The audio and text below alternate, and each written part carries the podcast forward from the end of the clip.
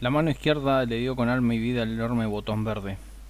Después se deslizó por el tobogán derechito un par de brazos tibios que se volvieron un Moisés acariciando la barbilla de ese ser que entre llorisqueos la llevó a recorrer un mar blanco, dormitando entre esas extremidades ante el arrullo que se volvió su mundo conocido desde entonces. A partir de ahí se salió del molde, de la limitación impuesta con miedos e impedimentos, dando cuenta de la selección de libros que se precipitaron como esquifes a través de una catarata llevando uno consigo para investigarlo del revés, ya que para correcciones está el resto de la humanidad. Un rato después descubrió el significado de una parte de esas obras, transitando a fuerza de letreos de la niebla espesa en la que únicamente hay sonidos guturales, a la palabra aunque no recordaba si en otros momentos la situación había sido diferente. Se sentaba cerca de la ventana incluso en los días grises de las dos estaciones en las que la vida se repliega afectada por una fiebre helada que la deja sin manta alguna. La crisálida desde la que emerge con un montón de brotes en el tercer capítulo, allanando el camino a la erupción de los meses torrados, en los que se encuentra consuelo en las sombras. Frescura glauca que se mezcla con el azul de ese espejo salado, con imitaciones baratas en diferentes rincones del concreto. Los rayos le sirvieron de renglones, marcaron la capa blanca que la recubría dejando círculos rojos que resaltaron aún más ese tono exterior bajo el cual el fuego empezó a extenderse, derramando líneas carmesí que terminaron con ese andar sin tribulaciones por las calles de una infancia que se quedó guardada en un depósito de llaves extraviadas. Quitó el velo de sus ojos entrando a otra etapa. Las centellas desaparecieron en la distancia, aunque la exaltación fue detectada por esa primera presencia y escondida entre confidencias que al otro no se le hacen dado lo binario del asunto.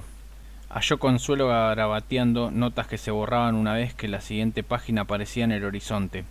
recibiendo etiquetas de descarriada por parte de los que veían solo los pasos ajenos, despreocupados de cuidar los propios y condenaban como jueces de un averno terrenal. Los ignoró. Se marchitaron al igual que las etapas que pasó templada en el corazón de tanta batalla, ahogando el pianto con las risas, obligando a sus labios a llevar esa expresión burlona de permanente desafío contra las normas, sabiendo que se salía de ellas, desatando un sistema de contención que siempre fue impiadoso. Transitó por las calles desiertas, en las que encontrar un alma parecida se vuelve una tarea imposible, con muchos adioses acompañados de portazos y de hojas marrones que en ocasiones vestían de amarillo hasta dar con el sitio indicado, descubriendo que no estaba sola. Otros refugiados buscando la luz del día en la noche cerrada, ventanas que desdibujan a la ciudad dormida ahí afuera en la que los monstruos surgidos de las ramas agitadas viven en la cabeza de esos que no pueden reposar bien, aterrados y sin ánimo de dejar la pesada vestimenta que se les impuso de pequeños. Para ella simplemente era quitar la bolsa cargada, dejarla a un lado mutando a mariposa que se eleva con miles de colores entre los brotes, anunciando la vuelta de la primavera que deja el encierro al igual que ciertos aventureros, extendiéndose ese momento por las grietas del concreto que se parte liberado del gris al que reemplaza con la paleta de colores. Flamea el vestido multicolor por las calles que empiezan a impregnarse, con los locos vueltos sabios y los déspotas vistiendo harapos la memoria pone en orden ese pueblo de piantados, purgando los malos hábitos que ya no son tolerados.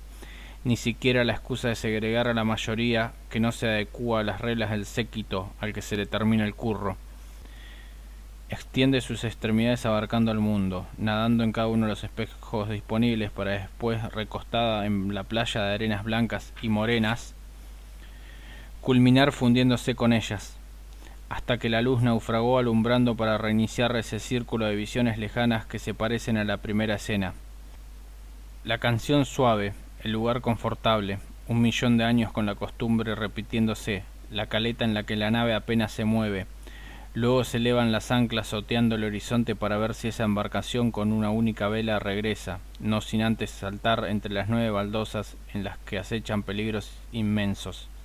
grietas, rajaduras, pasto que se abre paso, colores en cada casilla, una piedra como arma para la mayor de las batallas cuyo último acto es hallar el cielo en este mundo descreído que únicamente atina a tratar de volverte a meter entre esas cuatro líneas bajo pena de una armadura blanca. La paleta te arroja el repertorio, tras haber alcanzado el arco iris cubriendo esas barreras invisibles con una lluvia de colores que se esparce por todo el recinto en el que recreas la parte del espíritu que no se dejó someter, haciendo que los muros reflejen ese Edén.